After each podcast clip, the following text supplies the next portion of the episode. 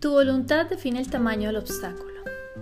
El tamaño de las situaciones que enfrentamos siempre va a tener diferentes perspectivas. Por ejemplo, la perspectiva de alguien que nunca se ha esforzado y muy fácilmente te dice, ah, eso no es nada.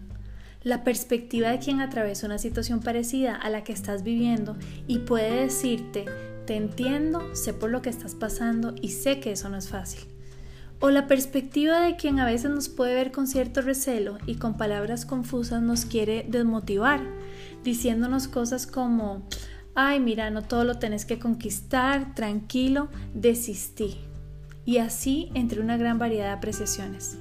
Sin embargo, el tamaño del obstáculo lo medimos desde nuestra experiencia de vida, desde dónde venimos, quiénes somos, cuál fue nuestra niñez, la situación que estamos pasando.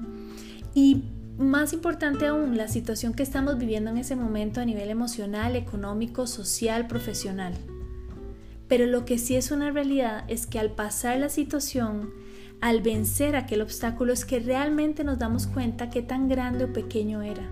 Y es por esto que sin duda nuestra fuerza de voluntad es quien llega a definir el tamaño que tenía esa situación.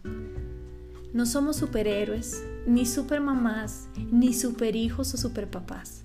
Somos la fuerza con la que enfrentamos nuestros retos y la visión que predomina en nuestra vida para vivir esa vida que vale la pena vivir, a pesar de los altos y los bajos que pueda tener.